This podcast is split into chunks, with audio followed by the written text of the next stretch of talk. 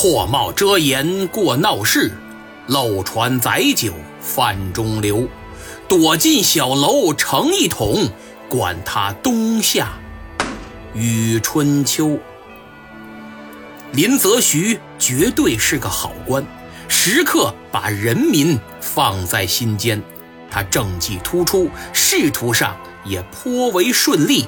二十六岁中进士，四十八岁任江苏巡抚，五十三岁当上湖广总督，五十四岁成为钦差大臣。公元一八三八年，道光十八年十一月二十三，林则徐受命前往广州查禁鸦片。到任后。他于第二年二月初四，会同两广总督邓廷珍等人，向十三行的洋商下达通知，限期上缴鸦片，并且严正声明：鸦片一日不绝，本大人一日不回。誓与此事相始终，断无终止之理。当时这些鸦片商还想着像以前那样给点钱完事儿，所以英国驻华商务总监义律趁会面之际，送给林则徐一个精致的方盒啊，小小见面礼不成敬意，请大人笑纳。林则徐接过来，打开一看，只见大红软缎衬垫上放着一套鸦片烟具。呃，钦差大人，请看，白金烟管、秋雨谷烟嘴钻石烟斗，旁边是一盏孔明灯和一把金簪。这套烟具啊，差不多十万英镑。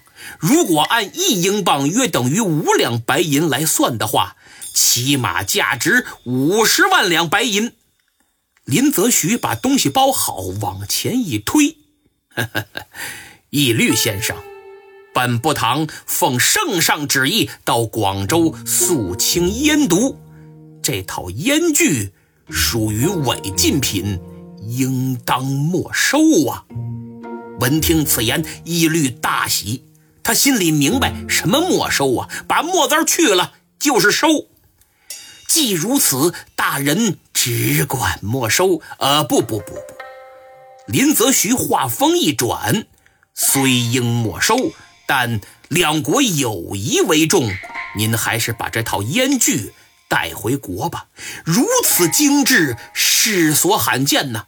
若能存入贵国的博物馆当展品，那再合适不过了。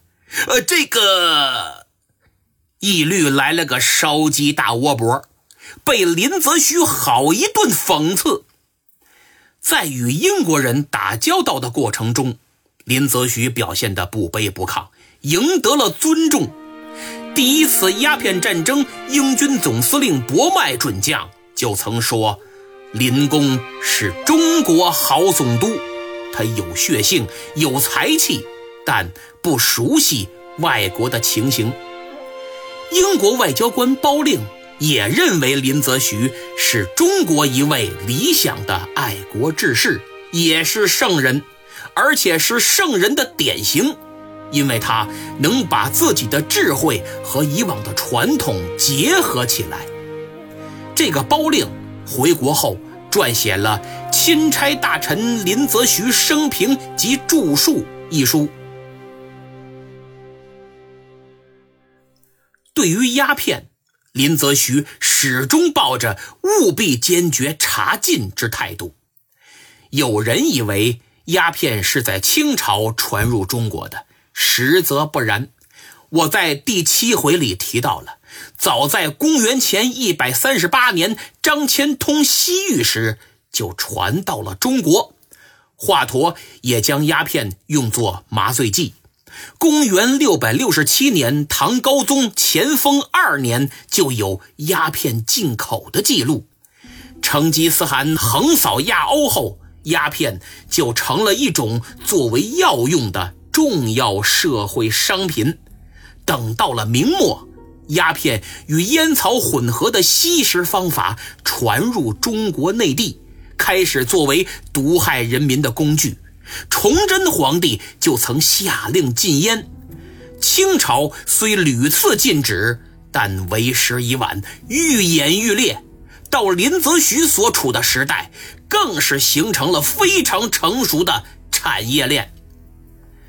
担任湖广总督期间，林则徐亲眼目睹鸦片泛滥成灾，深恶痛绝。他接二连三上书朝廷，还提出了整套禁烟的具体方法，包括戒烟的药方，建议各省推广。在奏折中，林则徐尖锐地指出，如果鸦片照此泛滥，数十年后，中原既无可以御敌之兵，且无可以充饷之银。道光被深深触动了，下定决心要严禁鸦片。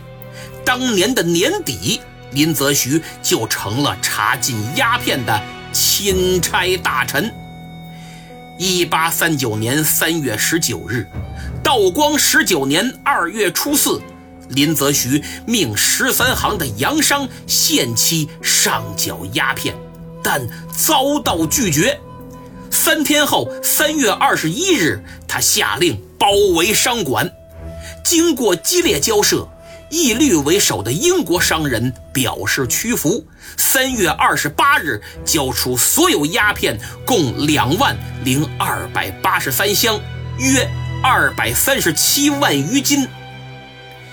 望着海上翻墙林立的鸦片烟船，望着堆积如山的鸦片毒品，再想想那些被迫屈服、有恃无恐的鸦片烟贩，还有无数吞云吐雾的鸦片烟鬼，林则徐的心中激愤不已，眼中满含忧国忧民的热泪。他为之含辛茹苦、奉献生命的国家，怎会衰败到如此地步？为了百姓，为了国家，林则徐下定决心硝烟。一八三九年六月三日，在虎门海滩，一群群袒胸赤脚的衙役站在横跨硝烟池的数条木板之上。将盐撒向其中，然后把鸦片逐个切成四小瓣，抛入池内，浸泡半日，再倒入生石灰。衙役们用铁锄、木耙反复搅拌。这生石灰溶于水，会放出巨大热量，硝烟池顿时沸腾如汤，鸦片也随之销毁。待彻底溶解完毕，才打开闸门排入大海。如此反复了二十三天，至六月二十五日结束。这就是虎门硝烟。林则徐因虎门销烟而被世人铭记，虎门销烟也是鸦片战争的导火索。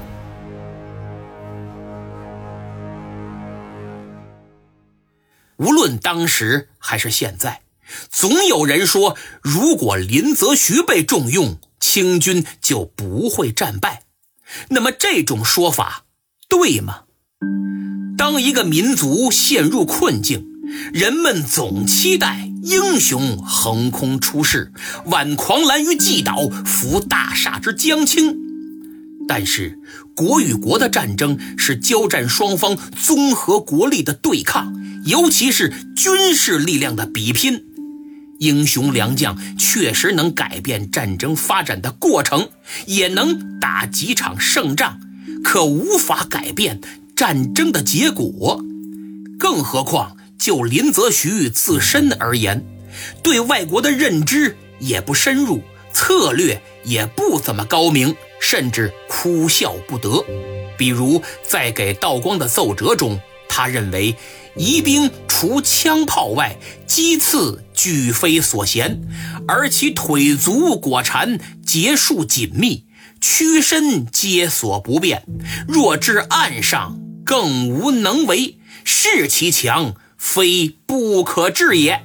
翻译过来就是英国人的枪炮确实厉害，但短兵相接、白刃格斗不行，而且他们的腿和脚啊裹的东西太多，还特别紧，行动极为不便，弯曲困难。